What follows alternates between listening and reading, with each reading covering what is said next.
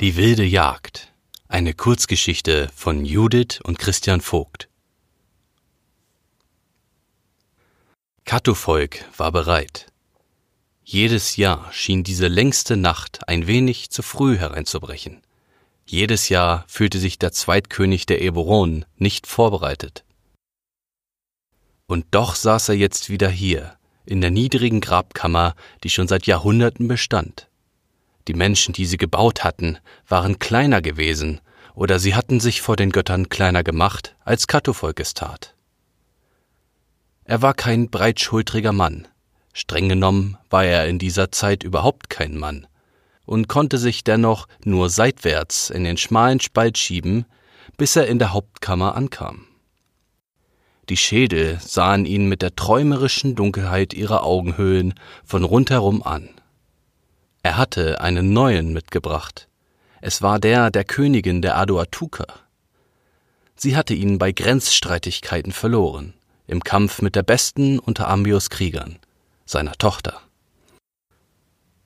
Kattevolk hatte ihn in einen Ameisenhaufen gelegt, und das kleine Volk hatte die goldenen Locken der Königin verschlungen und auch alles andere, bis nur noch der blanke Schädel in Kattevolks Hand übrig blieb. Er sah ihr tief in die Augen, Sie hatte ihnen Krieg gebracht, nun brachte er ihr Frieden. Es gab einen Platz für sie in dieser heiligen Stätte, und dort lag bereits ihr Schwert, neben den Grabbeigaben aus anderen Zeiten, denen aus Eisen und auch denen aus Bronze, grün und verformt vom Atem der Zeit. Katovolk stellte ihren Schädel so auf, dass auch sie mit ihm aus der Graböffnung hinausblicken konnte, hinaus in die Finsternis. Kattevolk wartete. Sie alle warteten, die Schädel um ihn herum, aber auch jene, deren König er nun war. Sie waren zu zweit, Ambio und Kattevolk. Ambio entschied im Krieg und in Angelegenheiten der Menschen. Kattevolk entschied im Frieden und in Angelegenheiten der Götter. Die nächsten neun Tage gehörten letzteren. Sie waren die Zeit, in der der Gehörnte den Eingang zur Unterwelt suchte und dafür mit seinen Hunden über den Himmel zog, er würde ihn finden und hinuntersteigen. In dieser Zeit ruhte alles, die Lebenden wie die Toten. Alle Kriege, alle Fäden. Heute würde Kattevolk die Toten in der längsten Nacht begleiten, morgen neun Nächte lang die Lebenden. Er war in dieser Zeit nicht er selbst, nicht Kattevolk, er war mit Kalk und Färberweid weiß und blau bemalt, ein Geist, damit der Gehörnte vorbeiziehen und keinen Anstoß nehmen würde. Er war nicht Kattovolk der Mensch, er war die Kraft, die nötig war, um die Seinen zu schützen. Er war nun bereit. Er lächelte noch einmal über die Schulter zum grinsenden neuen Schädel und setzte sich in die Mitte der Grabkammer. Hier hatte einst eine Fürstin aus alten bronzenen Tagen gelegen, doch als sie die Kammer geöffnet hatten, hatten sie die Mitte zum Platz des Mittlers gemacht. So war es seit vielen Generationen. Er führte fort, was andere begonnen hatten. Sein Atem ging langsamer. Es war eiskalt im Hügel. Draußen senkte sich der Nebel über das Tal, in dem dick der Frost blühte. Kattevolk zitterte nicht mehr. Die Zeit war gekommen. Sein Innerstes wusste genau, wann es soweit war. Er schloss die Augen und öffnete sie exakt in dem Moment, als der erste Sonnenstrahl über den Horizont kroch, das dunkle Tal kreuzte und in den Eingang des Grabhügels fiel, auf Katofolks Gesicht. Die längste Nacht war vorüber, die rauen Nächte würden beginnen. Katofolk lächelte als er aus der Siedlung die Jubelrufe hörte, mit denen die Sonne willkommen gehießen wurde. Er ließ die Toten zurück. Ihre lange Nacht war nun durchgestanden. Die langen Nächte der Menschen warteten auf ihn. Mühsam kroch er aus dem Grabhügel, und die Wände ließen blaue Flecken an ihm zurück, wie eine Geburt an einem Neugeborenen. Kattevolk, die Geschichtenerzählerin, saß am Feuer der großen Halle. Die Funken stiegen zu den Dachbalken, wo sie verlöschten.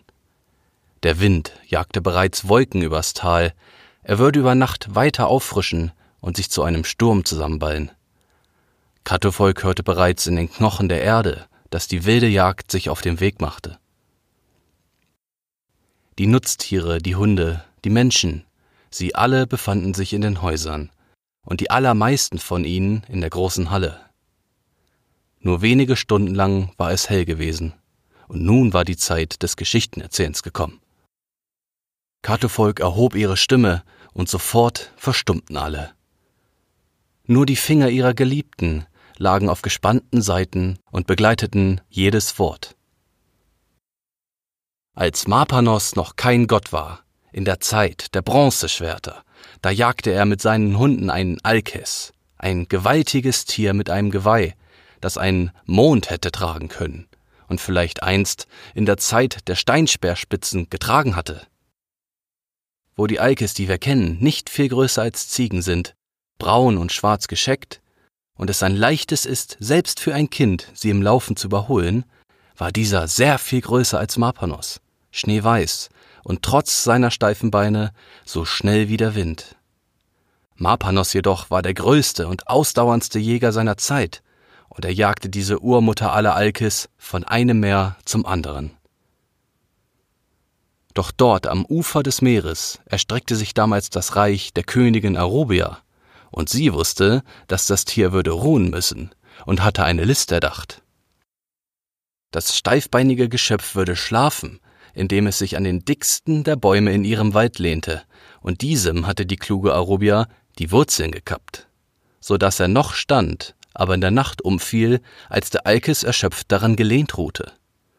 Unfähig, ohne Gelenke wieder aufzustehen, lag das Tier hilflos da, und Arubia würde am nächsten Tag die Früchte ihrer Arbeit ernten. Die größte Jägerin ist nun einmal die List. Doch Mapanos kam ihr zuvor. Arubias Hunde waren bereits bei dem gewaltigen Mondträgertier angelangt und bellten ihn aus. Ihre roten Ohren machten Mapanos klar, dass er es mit der Meute einer Göttin zu tun hatte, doch er vertrieb sie, weil seine Gier nach dem Alkis ihn dazu brachte. Die Geschichte war lang und erzählte, wie Marpanos und Arubia die Gestalt und die Plätze tauschten, um ein Jahr und einen Tag die Leben des anderen zu führen und alte Rechnungen zu begleichen.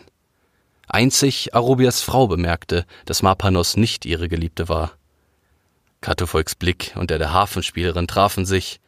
Sie grinsten beide wissend, wer würde erkennen, dass du in eines anderen Menschen Körpers steckst, wenn nicht deine Geliebte? Weil Marpanos nicht mit Arubias Frau schlief, schenkte Arubia seinem Land am anderen Ozean die Schweine, die bislang keine Tiere der Welt, sondern der Unterwelt gewesen waren und die nur Arubia aus den Tiefen des Göttlichen heraufholen konnte. Es war eine lange und seltsame Geschichte, und nicht alle Lagen davon erschlossen sich Katofolk, geschweige denn den anderen um sie herum. Doch alle hingen an ihren Lippen. Jede Lage wärmte auf ihre Weise, wie nur die Lagen einer Geschichte zu wärmen vermögen.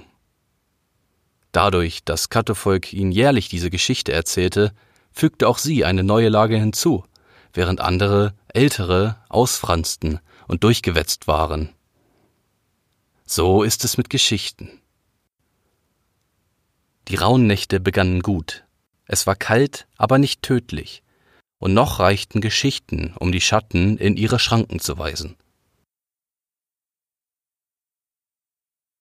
Die folgenden Nächte wurden härter. Schnee und Eis wälzten sich mit Gewalt in das kleine Tal, schoben sich über die Häuser und hingen klirrend an den Rauchlöchern. Ein Haus brach unter der Last zusammen, sie gruben im Hellen und holten alle heraus, die verschüttet waren. Sie saßen nun zusammengekauert in der Halle, zwei von ihnen mit Verbänden und blutigen Schrammen. Das kleinste Kind hatte einen gebrochenen Arm, doch dieser war nun geschient. Katofolk stand mit einem langen Stück Fleisch vom gelenklosen Bein eines Alkes in der Hand in der Tür. Hinter ihr die schutzsuchenden Menschen, vor ihr der Schnee in der Abenddämmerung. Sie, weder Frau noch Mann, Zweitkönig der Eberonen, ging mit Feberweit im Gesicht und weißem Kalk im Haar nach draußen. Sie zündete dort ein Feuer an und legte das Fleisch darauf. Ihr müsst euch kein eigenes Mahl zubereiten, Gehörnter. Nehmt dieses, esst und zieht weiter, sagte sie leise, ging zurück und schloss die Tür. Es war wichtig, dass niemand die Götter sah, niemand, der ein Mensch war. Nur Kattevolk hätte sie sehen können, doch auch sie wollte es nicht wagen. Noch nicht. Erst, wenn es schlimmer würde.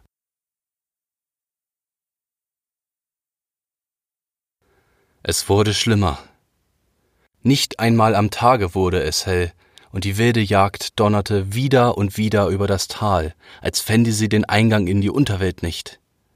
Die Menschen der Siedlung begannen zu fürchten, dass es nach neun Tagen nicht vorbei sein würde, dass der Eingang in die Unterwelt versperrt war. Sie hatten keine Nachricht von anderen Eberonendörfern, keine Boten waren unterwegs, und so, wie es sich in dieser Zeit anfühlte, konnten sie die letzten Menschen auf der Welt sein. Der Sturm heulte und dröhnte, Hagelkörner trafen die Dächer wie Hufe, rissen Löcher hinein, als stießen sich Pferde davon ab. Richtete sich der Zorn des Gehörnten und seiner wilden Jagd nur auf sie? Oder war die Welt nur noch Lärm und Wut? Die Festessen verkamen zu hastig heruntergeschlungener, immer dünner werdender Suppen. Die freundlichen Blicke wandten sich erst ab, bevor sie in der neunten Nacht stechend wurden. Katovolk spürte sie, sie gaben ihm die Schuld, glaubten, dass der Schädel der Königin der Aduatuka nicht in ihren Grabhügel gehörte oder dass Katovolk etwas falsch gemacht haben müsse in dieser ersten Nacht. Katovolk war weder Mann noch Frau, doch über Zweifel erhaben, machte ihn das nicht. Vielleicht hatte er wirklich einen Fehler gemacht, aber wie sollte er ihn wieder gut machen, wenn er nicht wusste, worin der Fehler bestand? Bei Mapanos und den rotohrigen Hunden war es einfacher gewesen zu sehen, worin der Frevel lag, aber vielleicht nicht, wenn man die Geschichte mit Mapanos Augen sah. In der neunten Nacht entfesselte sich im Himmel über dem Tal ein Inferno. Sie sahen es durch das Rauchabzugsloch, das ganze Dorf war in der Halle zusammengedrängt. Es stank nach beißendem Rauch, nach Schweiß, nach Tieren, nach Angst. Der Himmel wurde mitten in der Nacht von Blitzen zerrissen, von Lichtern, vom Zucken blauen Feuers. Es donnerte und dröhnte, und ein Röhren, als würde sich der Himmel auftun und die äußere Leere hineinlassen, ließ die große Halle erbeben und die Scheiten des Feuers zusammenfallen. Alle weinten, vom Kind bis zu den Alten. Nur Katufolk nicht. Er war als Zweitkönig in dieser Zeit kein Mensch. Sein Erstkönig trat zu ihm und legte ihm eine Hand auf die Schulter. Ich glaube, es ist Zeit. Ich habe dich noch nie gebeten, für uns in die Schlacht zu ziehen. Ich weiß, flüsterte Katufolk und ignorierte die flehenden Blicke seiner Geliebten. Du bist oft für uns in den Kampf gegangen, und nie war es umsonst. Ich werde heute gehen. Ich werde dich rüsten, sagte Ambio, und das tat er auch. Kattefolk stand am Feuer, mit Fäberweit und Kalkweiher gezeichnet, und Ambio legte ihm Stück für Stück seine eigene Rüstung an.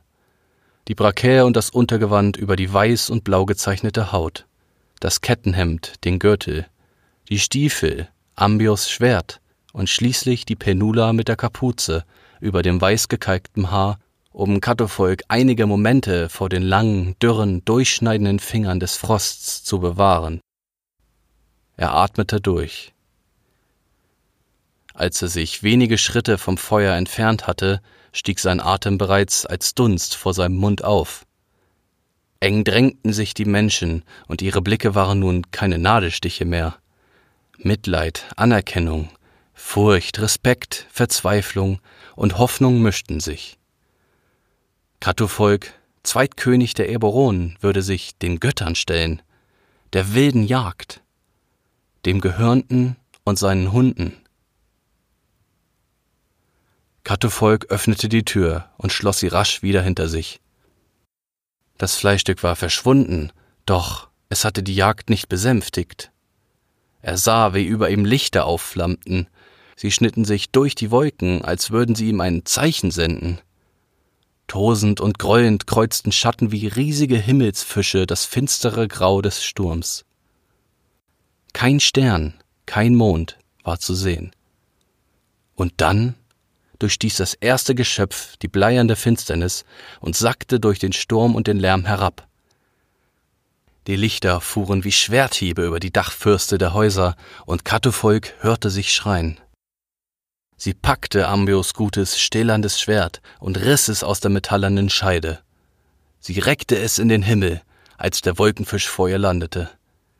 Nein, das Monstrum war kein Fisch. Es war ein Schiff, ein gewaltiges, gepanzertes, leuchtendes Schiff. Kattefolks Schrei verstummte. Sie stand einfach da, das Schwert aufrecht, bereit, einem Gott entgegenzutreten, auch wenn dieser nicht so aussah, wie sie es erwartet hatte.